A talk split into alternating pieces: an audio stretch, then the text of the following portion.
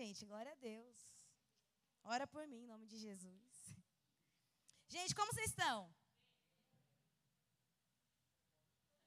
Ah, gente, rapidinho, a gente não fez a, o Tô no Culto hoje, então a gente vai fazer agora. Você tem um minuto, em nome de Jesus. Você vai se aproximar da pessoa que está do seu lado, você vai pegar o seu celular, abre o seu Instagram, não deixa ninguém sozinho, vai ser o único momento que você vai pegar seu celular. Abre seu Instagram, põe seu, seu filtro mais bonito, tira uma foto com essa pessoa, aí você vai colocar uma hashtag Tô no culto e vai marcar o Instagram da nossa juventude. A gente vai repostar lá a sua foto.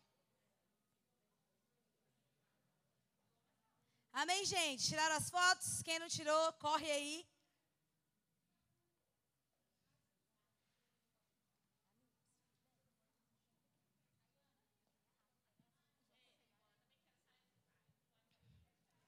Amém, gente? Agora guarda seu celular aí, desliga a internet, não mexa no seu WhatsApp. Espera aí, que os atrasados estão tirando a foto ainda. Glória a Deus. Gente, nós estamos aí na série. Eles vão pôr aqui já já. Homens dos quais o mundo não era digno. Na semana passada, o pastor João nos trouxe uma palavra sobre Abel. E ele nos falou sobre a fé que, mesmo diante da morte, vive. E ele falou aqui sobre Abel, o homem que morreu, mas que sem proferir uma palavra, Abel não disse nada. A Bíblia não diz nenhuma palavra que Abel falou. E mesmo assim, ele foi citado na galeria dos heróis da fé, no livro de Hebreus. Então, hoje é o segundo episódio da nossa série. E hoje nós vamos falar sobre Gideão. Então eu queria que você abrisse a sua Bíblia comigo no livro de Juízes, capítulo 6.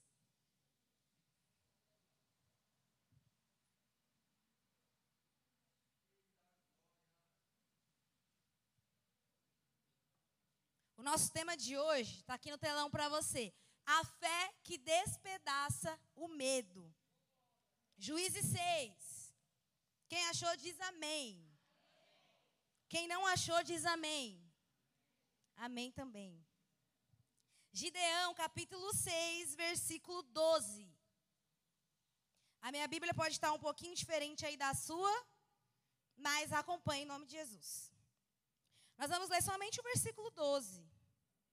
Não, na verdade eu vou ler o 13 também, 12 e 13. Diz assim, Juízes 6, 12.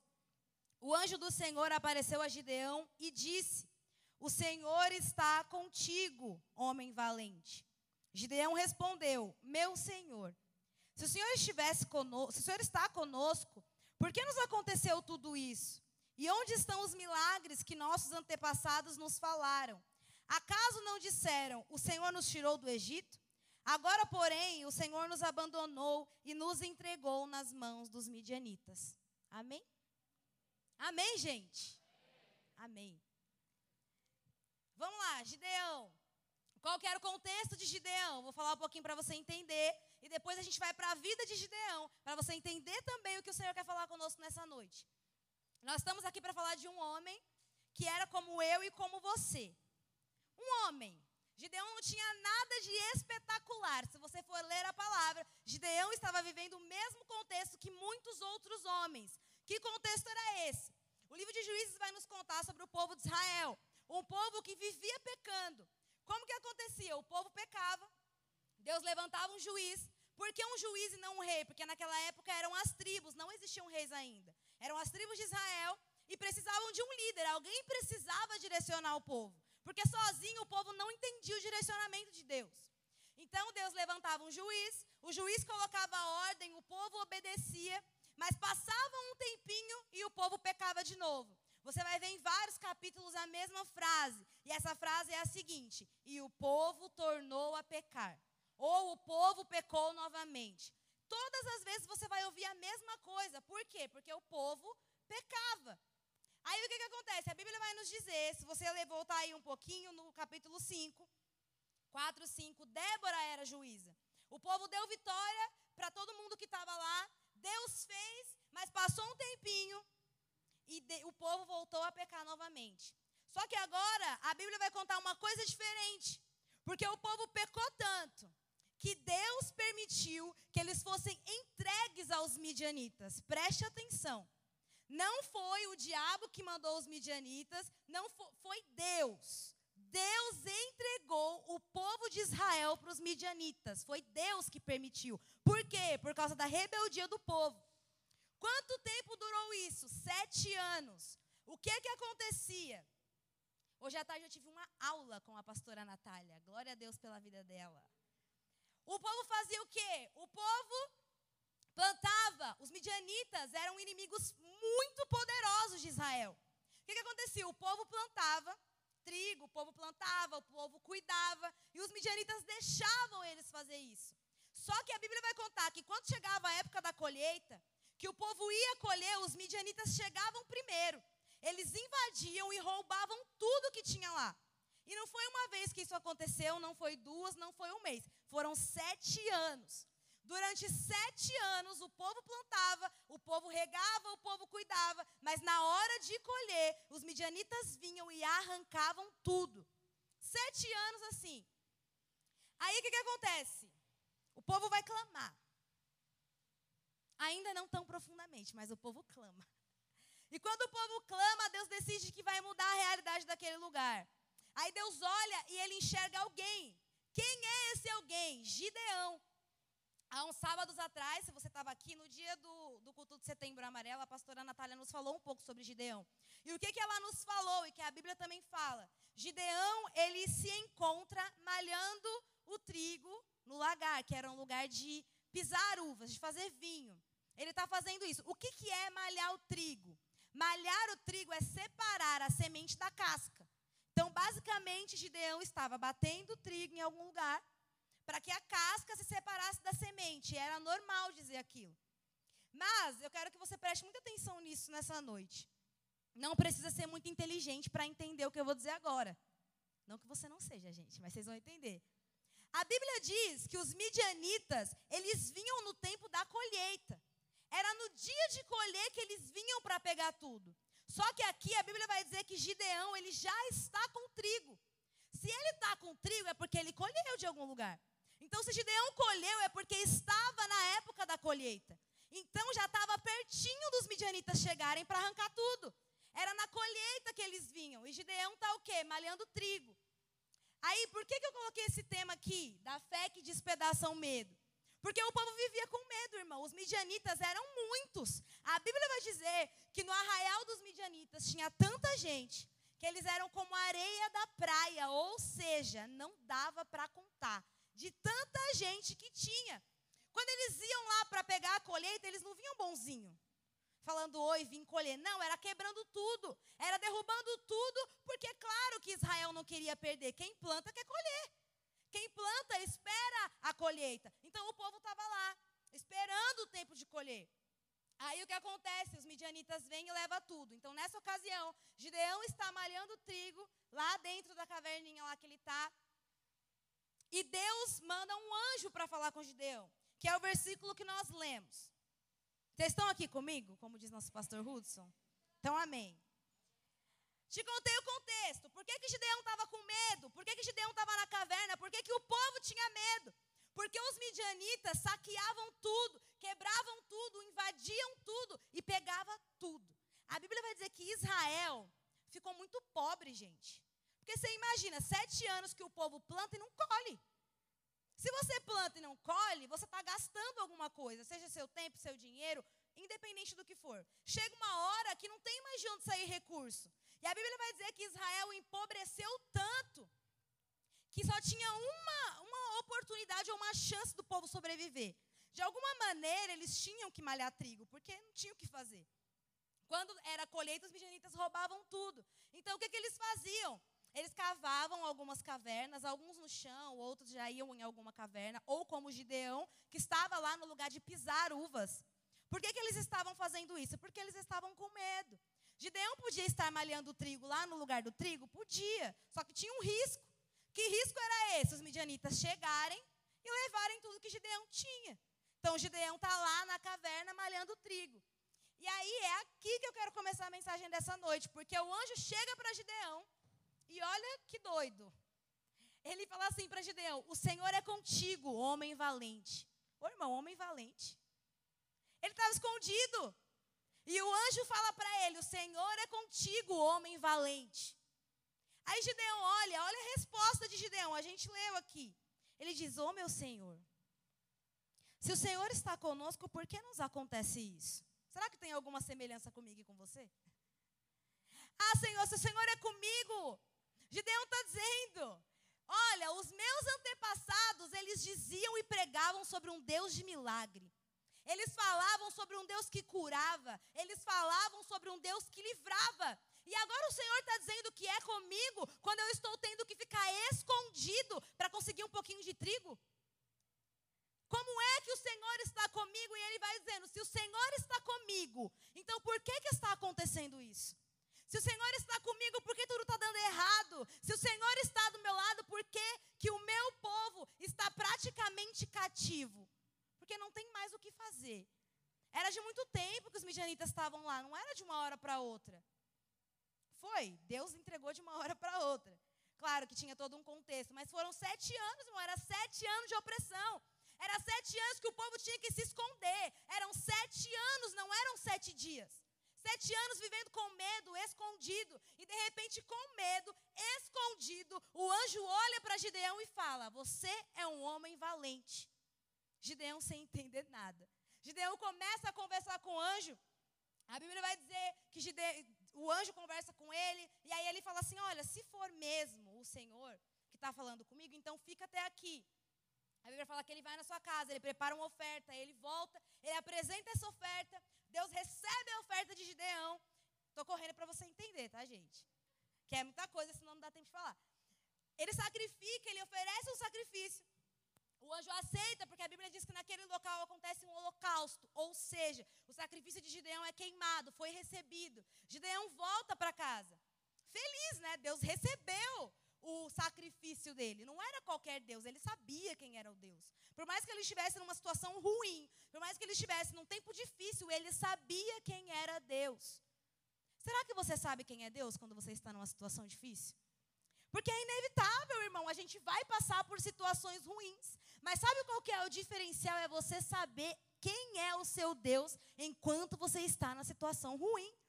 Gideão sabia, ele sacrifica e volta para casa feliz da vida. Leia aí comigo, 6,25. Dá para pôr aqui para gente, André? Juízes 6,25. Gideão está feliz lá em casa, na casa dele, Deus recebeu o seu sacrifício. Aí olha o que diz o verso 25. Naquela noite, na mesma noite, foi no mesmo dia que Deus tinha recebido o sacrifício dele. Naquela noite, o Senhor disse a Gideão: Tome o segundo touro do rebanho do teu pai, aquele de sete anos. Derrube o altar que seu pai fez para Baal e corte o poste de Azera que fica ao lado do altar. Gi, o que é isso? A Bíblia vai dizer que o povo já estava perdido. Não foi, não era assim. Deus entregou o povo para os midianitas e o povo continuou lá orando. Não. A Bíblia diz que eles viviam em apostasia, em idolatria. Foi erguido um altar para Baal, que era um deus, e eles ficavam lá adorando a Baal. Quem que ergueu esse, Baal, esse altar de Baal? O pai de Gideão. Agora Deus está dizendo para ele: vai lá e quebra o altar que o seu pai fez. E é assim, Gideão, não é só para quebrar o altar de Baal, é para construir um altar em adoração a Deus. A Bíblia diz que Gideão faz o quê? Obedece. Ele vai lá, quebra o altar de Baal. E a Bíblia fala muito claro. Sabe quando ele faz isso? À noite, porque ele estava com medo. Ele obedece à voz de Deus, mas ele continuou com medo. A Bíblia diz que ele vai à noite porque ele tinha medo. De quem? Da sua família, até porque ele estava quebrando o altar que o pai dele construiu. Ele obedece, ele vai à noite, ele quebra tudo, ele ergue um altar. E no outro dia não demora muito para descobrirem que foi ele. A Bíblia diz que eles investigam, está escrito assim: eles investigam quem foi e descobrem que foi Gideão. Eles vão até atrás de Gideão, manda chamar Gideão porque eles estão irados, eles querem matar Gideão. Aí o pai de Gideão responde: Se Baal é Deus, ele que se defenda. Vocês estão aqui para pegar meu filho? Se Baal realmente é Deus, ele que se defenda. E aí o povo não mata Gideão, mas começa a chamar Gideão de Jerubaal, que seria quebrador ou derrubador de altar de Baal. Por que, que eu te contei tudo isso? Porque depois disso tudo, aí vai chegar na história que todo mundo conhece, de Gideão e os 300. A Bíblia vai dizer que Deus está falando com Gideão. Gideão obedece tudo que Deus tinha pedido para ele. Gideão estava com medo, mas ele obedece. Aí se juntam 32 mil homens. Para que, que eram esses homens? Para lutar contra os midianitas. De onde eram esses homens? Esses homens eram do mesmo contexto que Gideão, ou seja, os homens que estavam sendo oprimidos, os homens que estavam vivendo tudo aquilo com ele. Juntam-se 32 mil homens. Gideão está lá, imagina você se preparando para lutar contra um exército. Provavelmente ele estava pensando como que ele ia fazer, né? Porque você tem que ter alguma estratégia, você tem que ter. Como que vai ser? Como que eu vou fazer? Aí Deus de novo fala com ele. Deus fala assim: Gideão, tem muita gente para lutar com você. Nós acabamos de falar que o exército midianita era gigante, incontável. E aí Deus diz para Gideão: muito é o povo que está com você. Se eu te perguntar por que, que Deus está dizendo que tinha muita gente, você ia me dizer assim: ah, porque tinha gente que era medroso, porque tinha gente que era covarde, porque tinha gente que não sabia beber água direito. Mas eu quero te falar essa noite que não é por isso. Esses foram os métodos que Deus utilizou. Deus utilizou o método de separar quem era covarde e quem era valente e de separar a forma de tomar água. Não é uma heresia, irmão, está na Bíblia, você vai abrir comigo agora. Deus diz exatamente o porquê que ele faz a separação entre Gideão e os 32 mil homens. Não é porque era covarde, não é porque não sabia lutar. Sabe por que, que não é? Porque Deus tinha poder suficiente para capacitar alguém a ser um guerreiro. A pessoa podia não saber nada, o poder de Deus transformador capacitaria. Se Deus quisesse que Gideão fosse lutar com 32 mil homens, ele tinha capacitado aqueles homens. Tá, mas e quem tinha medo? Deus ia encorajar, irmão, porque Deus ele faz assim. Quando Deus tem um propósito, ele cumpre o propósito, não importa o que aconteça. Se ele tiver que te transformar, ele vai te transformar. Se ele tiver que te mudar, que tirar alguma coisa, ele vai fazer para que o propósito se cumpra. Então não é por isso. Deus vai dizer exatamente qual que era o motivo da separação. Pode acontecer do povo olhar e dizer: Foi a minha mão que me livrou. O problema de Deus não era com a capacidade das pessoas que estavam lá. O problema de Deus era que o povo, se eles ganhassem, não atribuiriam a glória a Deus. Ele está dizendo, Gideão, se você for com esse tanto de povo, eu vou fazer do mesmo jeito, mas sabe o que vai acontecer? Eles vão olhar e vão dizer que foi a força do braço deles, foi a inteligência deles e que Deus não teve nada a ver com isso. Está me ouvindo, meu irmão? Deus, Ele não divide a glória dele com ninguém. Você pode falar muito bonito, você pode cantar muito bonito, se não for a glória de Deus, nós não faremos, falaremos nada. Falar muito bem tem um monte de gente que fala. Cantar muito bem tem um monte de gente que canta. Mas o que faz a diferença é a gente chegar aqui e falar: olha, eu posso falar bonito, eu posso cantar bonito, mas o que me sustenta de pé nesse altar é a mão do Todo-Poderoso. É por isso que Deus diz para Gideão: vou separar, Gideão. Porque eu posso fazer com 32 mil homens? Posso. Mas se acontecer, eles vão dizer assim: foi eu é porque eu sabia lutar, é porque Gideão tinha muita gente. A Bíblia diz que Deus só diz para Gideão falar o seguinte: Gideão, você não vai pôr a mão em nada. Você vai dizer assim, ó, os covardes e medrosos, voltem. É só isso que Gideão faz. Gideão se aproxima, olha para os 32 mil homens e diz: covardes e medrosos, voltem. Irmão, a realidade daquele lugar de medo era tão grande que o povo já se considerava medroso. Ninguém disse você era medroso. Ninguém disse, olha, Paloma, você é medrosa. Não, ele só disse assim: se tem algum medroso aqui, vai embora. O que, é que o povo fez? Foi. Porque a realidade que estavam vivendo fizeram que a identidade deles tinha, tivessem sido transformadas. Agora não eram mais povo de Deus, agora era medroso. Ninguém disse que eles eram medrosos mas eles se consideravam como tal. Como você tem se visto nessa noite? Mas estamos falando sobre a fé que despedaça o medo. De que, que você tem medo? Será que você está se enxergando como alguém enxerga você ou da forma que a palavra diz que você é? Será que você está se enxergando como eu te acho? Como Paulo te acha, como a Natália te acha, ou você está se enxergando como filho de Deus, como guerreiro e valente? Faça uma alta análise nessa noite. Eles simplesmente falaram: tchau. É covarde, não pode ir, então tchau, foram embora.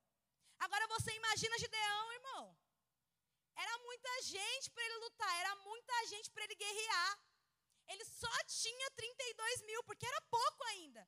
Só que agora a Bíblia diz que 22 mil homens foram embora. Só sobrou 10. Ainda era bastante 10 mil.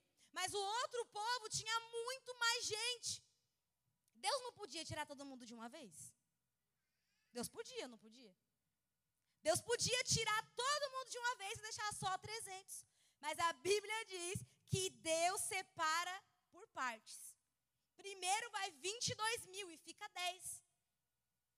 Preste atenção. Eu quero destacar essa noite três decisões que Gideão precisou tomar para que o medo fosse despedaçado. Fique atento, porque provavelmente são as mesmas decisões que eu e você vamos ter que tomar para que o nosso medo fique paralisado e a gente consiga seguir a voz de Deus. Primeira coisa, Gideão ouviu o direcionamento de Deus. Como é difícil, irmão, você ouvir o direcionamento de Deus. Sabe por quê? Porque o medo faz você confundir tudo. Você não sabe se é Deus que está falando ou se é o seu coração que está sentindo. Você não sabe mais se é Deus que está dizendo ou se é a sua emoção que está fazendo você pensar isso. Deus disse: Gideão, fala assim. Covarde e medroso volta. Será que se Deus falasse isso comigo, eu ia saber que era Deus? Gideão não teve dúvida. Ele ouviu o direcionamento de Deus. Meu irmão, nessa noite, que o Senhor abra o seu coração que o Senhor abra os seus ouvidos, os seus olhos espirituais para que você entenda o direcionamento dele para a sua vida. Se você está confuso, se você não sabe quem está te direcionando, se você não sabe se é o seu coração, se é a sua alma, se é a sua emoção, ou se é a palavra de Deus, que nessa noite o Senhor traga clareza para o seu coração, para que você saia daqui entendendo: não é a minha alma, é o direcionamento de Deus. E eu quero te dizer uma coisa: quando você segue o direcionamento de Deus, às vezes você perde. Seguir o direcionamento não está te fazendo caminhar para ganhar. Gi, como assim? Gideão obedeceu. Quando ele obedece, ele perde 22 mil homens. Deus não diz para ele quanto que ia tirar. Deus só diz assim: Gideão, tem muita gente. Então ele sabia que ele ia perder. Talvez um, talvez cinco, talvez vinte, alguma coisa, mas ele ia perder. Então ele sabia que se fosse seguir o direcionamento de Deus, ele estava sujeito a perder. Às vezes a gente até escuta o direcionamento de Deus, mas a gente não executa, porque a gente sabe que se seguir o direcionamento de Deus, a gente vai perder. A gente sabe que se ouvir a voz de Deus, nós vamos perder pessoas. A gente sabe que se ouvir a voz de Deus, nós vamos perder a nossa reputação. A gente sabe que nós vamos perder a nossa credibilidade. A gente sabe. Gideão sabia. Pare e pensa, será que você já ouviu o direcionamento de Deus? Se você ouviu, amém, mas será que você está executando o direcionamento de Deus para você? Porque muitas vezes, irmãos, e eu falo por mim mesmo, a gente sabe que quando a gente começa a fazer algumas coisas, a gente perde. E quando a gente perde, quem é que gosta de perder? Se alguém gostar de perder, me ensina Jesus. Porque ninguém gosta de perder, irmão. Ninguém gosta. Ninguém gosta de perder. Gideão estava com medo. A Bíblia diz diversas vezes. Vai ler depois do capítulo 6. Pelo menos quatro vezes você vai ver a palavra medo. Porque ele estava com medo. Ele já estava com medo. Ele sabia que ele ia perder gente. Mas mesmo assim, ele decide que ele ia seguir o direcionamento de Deus. Não tenha medo de seguir o direcionamento que Deus te deu. Se você tiver que perder, irmão, que perca. Se você tiver que perder alguém, que perca. Essa semana eu li algo, acho que foi semana passada. Eu postei no meu Instagram e o João até falou assim: Uau, porque acho que até ele achou que nem eu ia dizer isso algum dia. E estava escrito assim: Quando você obedece, quando você tem direcionamentos, você perde. E aí tinha uma vírgula e dizia assim: Mas se eu perder os meus amigos, Deus os reconstituirá. Se você tiver que perder os seus amigos para ouvir o direcionamento de Deus, siga a voz de Deus. Se você tiver que perder pessoas, alianças, pessoa que está com você, gente que está lado a lado, mas se para obedecer a palavra você tiver que andar sozinho, faça, porque a Bíblia diz que Deus vai reconstituir tudo aquilo que você perder em nome dele. Gideão obedece, Gideão faz isso. Ufa, tem 10 mil ainda. Só que aí Deus fala de novo com ele. Aí Deus fala assim: Gideão, ainda tem muita gente. Ainda tem muito. Aí Deus dá uma estratégia para ele e fala: ó, leva o povo para tomar água. Eles vão tomar água, deixa que eles façam da forma que eles quiserem. E o povo foi, a Bíblia diz: Deus é tão lindo. Existem um milhão de formas de tomar água. Só que Deus padronizou o comportamento só em dois. Eu podia tomar água do jeito que eu quisesse. Deus não mandou ninguém fazer nada. Deus disse assim: ó, toma água. Existiam um milhão de possibilidades. Mas Deus padroniza o comportamento em dois. A Bíblia diz que se formam dois grupos. Um grupo que toma água de um jeito e um grupo que toma água de outro.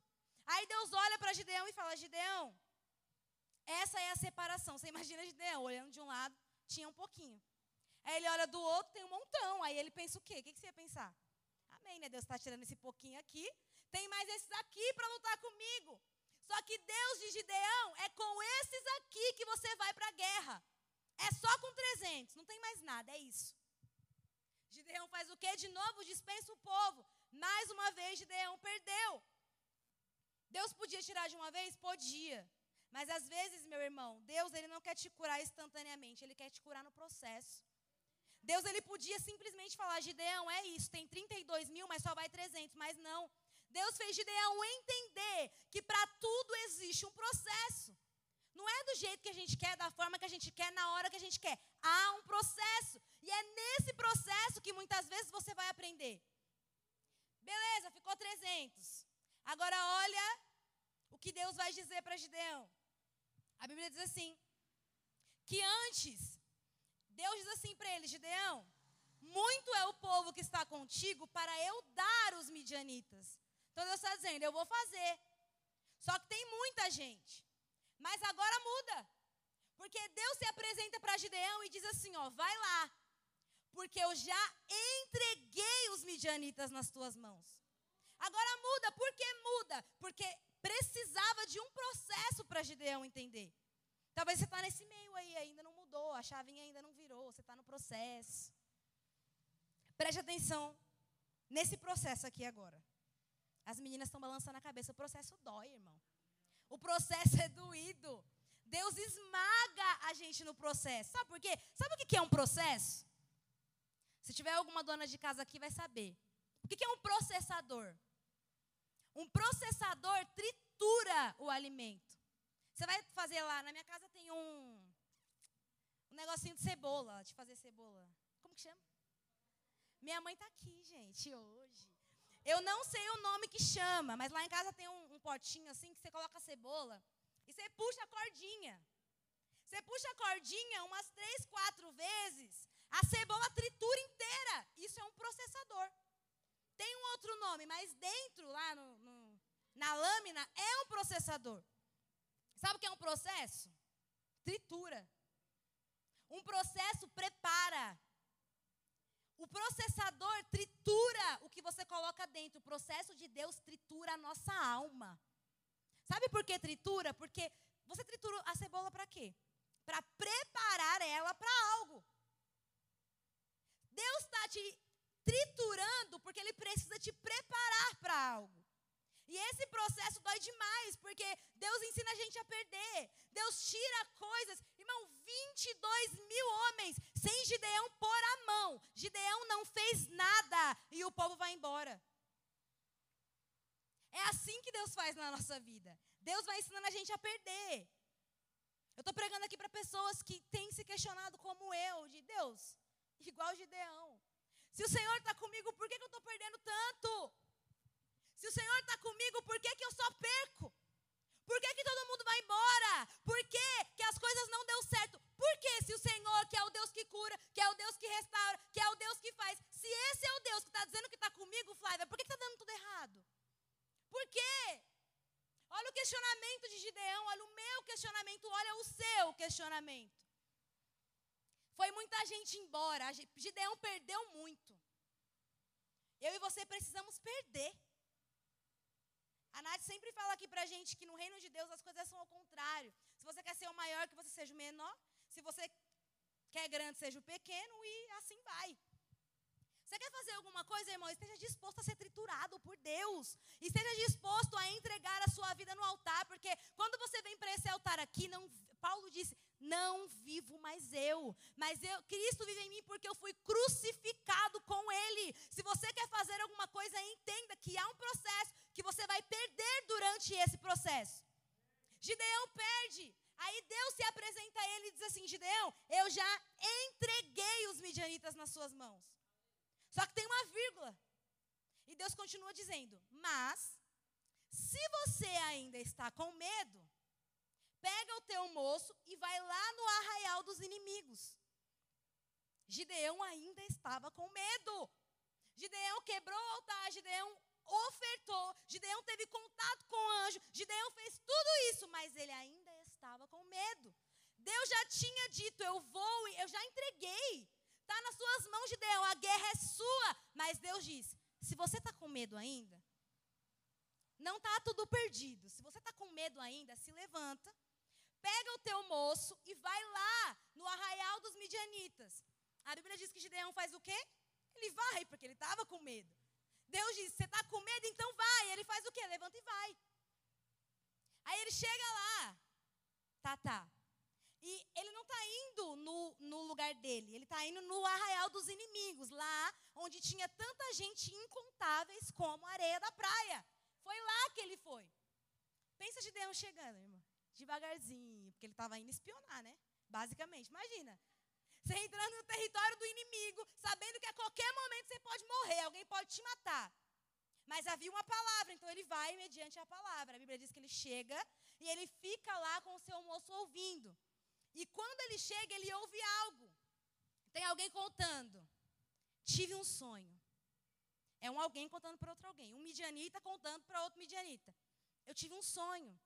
E aí aquele homem pergunta: Que sonho que você teve? Ele fala assim: Olha, eu sonhei que um pão de cevada vinha rodando. E esse pão que vinha rodando, ele atingia uma das estruturas aqui dos nossos chefes. Tem uns nomes, é que a minha Bíblia está um pouco diferente. Mas ele vai dizer: ó, o pão veio rodando. E quando ele acerta determinado lugar, aquele lugar vai ao chão e cai. Aí o homem que está ouvindo, sem saber que Gideão estava ali, fala assim: o que seria isso? senão a espada de Gideão. E ele mesmo diz: O Senhor entregou os midianitas nas mãos de Gideão. Não era Deus que estava dizendo, não era Gideão, era o inimigo. Ele está dizendo assim: a gente já sabe que perdeu. Ele está dizendo: ele entregou os midianitas nas mãos de Gideão. Sabe o que Gideão faz quando ele ouve isso? A Bíblia diz assim: ó, e ouvindo isso, Gideão adorou. Vou repetir. E ouvindo isso, Gideão adorou. Ele estava com medo. Mas ele adora. O que você faz quando você está com medo? Sabe o que é um pão de cevada? já estou acabando. Sabe o que é um pão de cevada? Um pão de cevada. Para as irmãs aí que vai fazer dieta, vai saber mais do que eu. É um pão eu procurei saber, eu não sei muito explicar, mas é um pão levinho, não tem muita força. Não tem muita força não, não tem muita, muita massa. Porque é de dieta, né? Não tem muita massa. É um pão oco, praticamente. É esse pão. Olha o sonho, o pão vinha girando. Para o pão vir girando, ele foi jogado. O pão não. Gente, é igual eu falar que essa máscara aqui saiu girando lá e caiu lá no queu, lá na arca. A máscara não tem vida. Para ela chegar lá, eu tenho que jogar ela daqui. Aí o homem que está ouvindo fala: o que seria esse pão que veio rodando e derrubou o acampamento se não fosse a espada de Gideão. O que, que ele está dizendo? É a espada de Gideão, que pode ser como um pão, que não tem força nenhuma, mas se as mãos do Senhor o arremessar, ele vai chegar aqui com tanta força que quando ele bater, uh, vai cair tudo. Algo que sozinho ele não conseguiria. Um pão é um pão. O que, que um pão sozinho faria? Mas quando arremessado, eles disseram: Este pão que foi arremessado derrubou parte do acampamento. Era a espada de Gideão que sozinho, pela sua força, com o seu medo, não conseguiria fazer nada. Mas quando ele ouve aquilo, ele entende e ele, ó, se posiciona.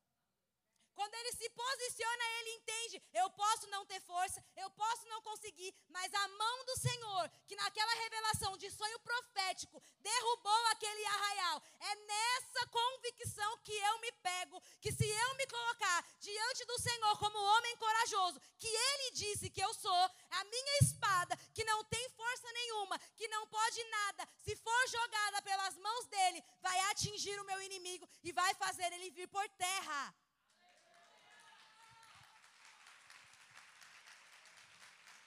Sozinho, meu irmão, não dá. Sozinho não dá. Pela sua força você não consegue. É por isso que a gente fica igual Gideão, com medo. Sabe por quê? Porque quando o anjo se apresenta para ele, ele vai dizer assim: Senhor, a minha casa é a menor da minha tribo, é a mais pobre. A minha família é a que menos tem recurso. E eu, como eu, eu posso fazer alguma coisa? É isso, a gente acredita na força do nosso braço. A gente acha que a gente consegue. E enquanto nós estamos assim, nós ficamos cheios de medo daquilo que Deus tem para fazer através da nossa vida. Mas Deus nos trouxe aqui essa noite para nos dizer que tem jovens aqui, tem evangelistas, tem pastores, tem profetas que Deus quer levantar, que Deus quer usar, mas a gente precisa entender que não é a força do nosso braço, não é que você pode, não é que você sabe. Deus quer te usar, mas entenda que é a mão do Senhor que vai te arremessar. Pode atingir o alvo, pode quebrar tudo. É a mão dele. Fica de pé no seu lugar. Já, que já está na hora, Tatá. Passa rápido demais. Nós estamos falando aqui sobre fé. A fé que despedaça o medo. Gideão estava com medo. Gideão tinha algo para ser feito. Deus escolheu ele. Deus não diz assim, Gideão, eu estou com o povo. Deus diz, Gideão, eu estou com você. É com você que eu estou, não é com o povo, é com você. Às vezes a gente vai viver cenários de caos. Cenários em que não tem nada para ser feito. Cenário de medo, como Gideão estava vivendo. E Deus escolhe alguém. Deus escolhe Gideão para dizer: Você é valente, Gideão. Você pode estar com medo, mas vai com medo mesmo. Você está com medo, mas não é pela força do teu braço, é pela minha. Deus nos trouxe aqui essa noite para nos dizer: foi por causa do medo de Gideão que a fé e a coragem de Deus puderam se restabelecer nele. Se você estiver com medo, não está tudo perdido. Fica calmo, glória a Deus por isso. Se você está com medo de seguir aquilo que Deus mandou você fazer, o Senhor te trouxe nessa noite para te lembrar que há uma palavra, há uma promessa. Ele tinha dito para Gideão: Eu vou entregar os midianitas na sua mão. Eu vou entregar, Gideão. Ainda não tinha acontecido nada. Ele só falou: Eu vou entregar. Meu irmão, se você tem uma palavra, se você tem uma promessa, e eu sei que você tem uma promessa, porque senão você não ia. Não tenha medo de agir e seguir o direcionamento de Deus. Eu gostaria que você fechasse os seus olhos essa noite, agora. Eu não sei como você entrou aqui, mas quando eu entrei aqui, eu cheguei muito cedo aqui. Tinha pouca gente quando eu cheguei aqui, estava só os músicos ensaiando. Eu fiquei pensando e orando e eu disse: Deus, o que, que eu vou falar? Como que eu vou ministrar sobre medo se o meu coração vive cheio de medo? Como que eu vou falar para pessoas romperem Como que eu vou dizer que Deus quer evangelistas lá fora evangelizando? Que Deus quer mestres ensinando? Que Deus quer profetas profetizando? Que Deus quer pastores pastoreando? Se eu, cheia de medo, não consigo fazer aquilo que o Senhor tenha que eu faça. E Deus falou ao meu coração: é tempo de se lembrar das promessas que Ele fez. É tempo de se lembrar que há uma promessa na sua vida. O Ministério de Louvor vai cantar uma canção gostaria muito que você meditasse na letra dessa canção. Porque ela vai dizer o seguinte: que ele nos lembra das nossas promessas. Que ele nos lembra que mesmo diante do medo, há algo que precisa ser feito. E ela continua dizendo assim, ó, não há medo no amor de Deus. Se você chegou aqui com medo, não é qualquer medo, meu irmão, é medo de avançar. E quando você avança, você chega mais perto do ataque do inferno. E aí o diabo se levanta contra a sua vida. Mas em nome de Jesus, Deus te trouxe aqui para te dizer: existem pessoas que precisam ser transformadas e curadas. E como Gideão, Deus vai levantar você para te dizer: você está com medo, mas você é uma mulher valente. Você está com medo, mas você é um profeta valente. Você está chorando, está com medo do quê? Você é um pastor valente. Se levanta, se prepara, ouça a voz de Deus, porque tem uma geração inteira precisando ouvir um direcionamento. E Deus precisa usar alguém. Feche seus olhos, medite na canção, medite nessa letra, cante. Se você quiser ficar de joelho, fica. Se quiser deitar, deita. Se quiser ficar de pé, fica. Mas não perca a oportunidade de dizer: Senhor, eu estou cheio de medo mesmo. Me ajuda porque eu estou morrendo de medo. Eu tenho coisas para fazer e o meu medo me impede. Ele te diz: se você está com medo, entregue os seus. Porque é através do altar que a coragem e a fé que despedaçam o medo vão entrar dentro do seu coração.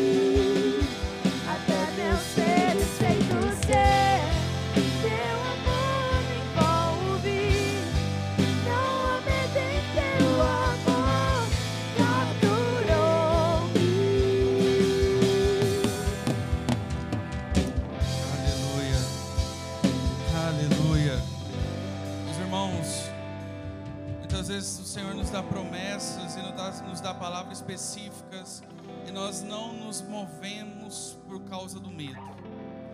Nós não nos movemos porque sempre algo nos prende, mas o Senhor nos trouxe nessa noite aqui e do início ao fim do culto o Espírito tem ministrado no nosso coração que todo medo tem sido lançado fora. Eu não sei qual é o medo que te prende, meu irmão, mas nessa noite o Senhor, através do amor dele na minha e na sua vida, lança fora todo medo. O medo não vai parar a promessa do Senhor na sua vida. O medo não vai fazer com que você pare na autoridade do nome de Jesus, meu irmão. É uma noite de libertação, é uma noite de liberdade, aonde o medo não há espaço para o medo, porque é o Espírito quem nos capacita, o Espírito da verdade nos capacita nessa noite. Que se levantem os gideões nessa noite, que se levantem os gideões nessa noite, que ainda que com medo, que ainda que inseguro, escolhe olhar para a promessa do Senhor, escolhe olhar para a promessa do Senhor. Nessa noite o Senhor possa nos lembrar das promessas dEle, que nessa noite o Senhor possa nos lembrar das palavras a qual nós já recebemos, meu irmão. Nada nem ninguém poderá impedir a promessa de Deus na sua vida. Nada nem ninguém poderá impedir a promessa de Deus. nessa noite o Santo ministre no seu coração e te dê liberdade. Liberdade, liberdade, liberdade. Liberdade, liberdade. Nós somos livres. Nós somos livres. Nós somos livres de todo medo. Nós somos livres de toda timidez, nós somos livres de todo espírito de opressão, nós somos livres, livres, livres, livres. A liberdade nessa noite, neste lugar, a liberdade nessa noite, neste lugar. Meu irmão, desfrute da liberdade no Senhor desfrute da liberdade que nós temos no Senhor. Essa é uma noite diferente, essa é uma noite aonde o Senhor quer marcar a minha e a sua vida com o espírito de ousadia, com o espírito de coragem, com o espírito de ousadia para vencermos o medo, para vencermos a timidez, para vencermos as limitações, porque não é sobre nós, é sobre quem nos fez a promessa. E meu irmão, se Deus te fez a promessa, você não importa onde você esteja, não importa qual momento da sua vida você está enfrentando, o Senhor é fiel para cumprir a promessa dele na sua vida e não sou eu que estou te falando, meu irmão, porque eu falho, eu erro, mas o Senhor, quando fala, Ele permanece fiel. Ele permanece fiel. Desfrute nessa noite da fidelidade de Deus. Desfrute nessa noite da fidelidade e da liberdade do Senhor nessa noite, em nome de Jesus. Nós vamos cantar mais uma vez. Feche seus olhos. Você vai cantar essa parte mais uma vez. E nós queremos fazer um convite para você. Não eu. Não eu. Eu quero convidar pessoas que aqui cheias de medo. Eu não estou falando, claro, que nós vamos fazer aqui um, um convite para aqueles que querem viver isso, para aqueles que querem aceitar a Jesus ou reconciliar-se com Jesus. Se você sentiu que essa palavra de certa forma falou com você, mas eu quero fazer um apelo, e eu digo apelo mesmo, de, diferente, para você que entrou aqui cheio de medo, porque você sabe que você é um profeta, porque você sabe que você tem um chamado, porque você sabe que você é um pastor, porque você sabe que Deus te chamou para ensinar. Só que você se enche de medo no seu coração. Porque como Gideão, você sabe que a partir do momento que você se posicionar, você vai perder muito. Porque você sabe que você vai para uma guerra que com as suas armas você não consegue e o medo tem te paralisado. Nessa noite nós queremos orar por você. Porque nós precisamos de jovens que suportem, que suportem perder em nome de Jesus. Nós precisamos de pessoas que se posicionem, porque há uma galera, uma geração lá fora que precisa ser alcançado por nós. Nós vamos cantar novamente que não há medo no amor do Senhor. Não há medo no amor do Senhor. Se você se sentir à vontade, quiser vir até aqui à frente, fique à vontade. O convite está lançado. Os nossos pastores vão orar por você. Se você não se sentir à vontade, fique no seu lugar, levante as suas mãos. Mas não saia daqui hoje. Não sai daqui. Em nome de Jesus. Não sai daqui com medo de nada. Se você ainda está com medo, mesmo depois de tudo que você ouviu, se você ainda está com medo, o Senhor está te convidando a derramar os seus medos no altar, a derramar os seus medos e a se posicionar como um homem valente. Feche os seus olhos. Nós vamos cantar. Se você quiser vir até aqui à frente, nós estamos aqui para orar. Ou se você quiser dar um sinal com a sua mão, fique à vontade. Como nós dissemos essa noite, flua nas asas do Espírito. Deixa o Senhor tirar o medo do seu coração. Deixa Ele tirar esse carregamento que a gente coloca, esse peso. Deixa Ele tirar esse peso espiritual. Porque o fardo, ele precisa ser leve. Se você está diante do altar, tem fardo, mas ele se torna leve.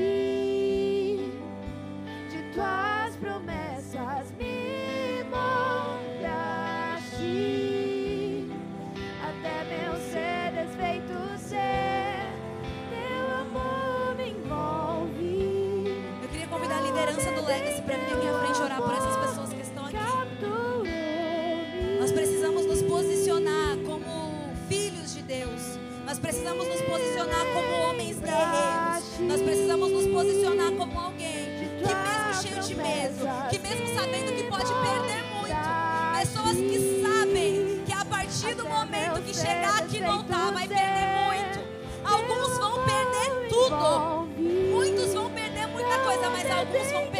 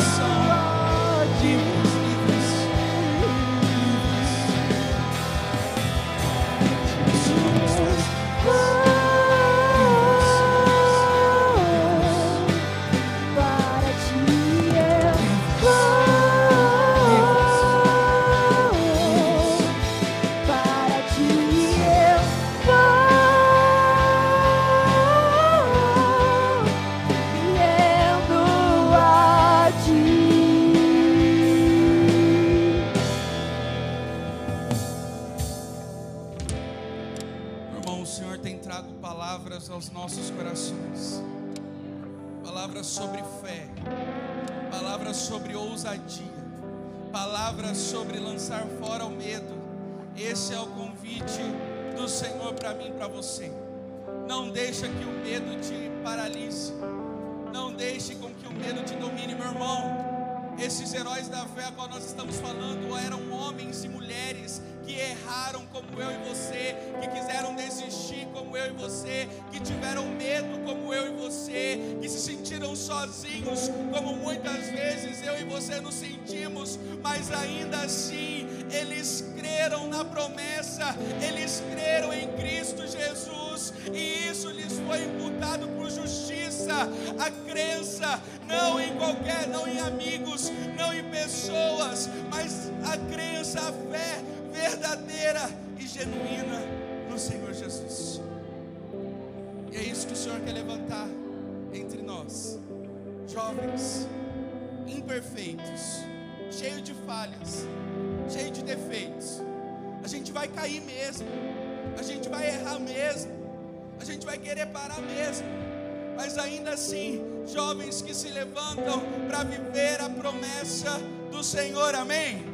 Jovens que se levantam para viver a promessa do Senhor, amém? Aonde estão os gideões nessa noite que são livres do medo, livres do medo, livres do medo em nome de Jesus. Nós somos livres do medo, meu irmão, porque nós somos a habitação do Espírito Santo. A habitação do Espírito Santo. Em nome de Jesus. Pode aplaudir o Senhor aí o mais forte que você puder.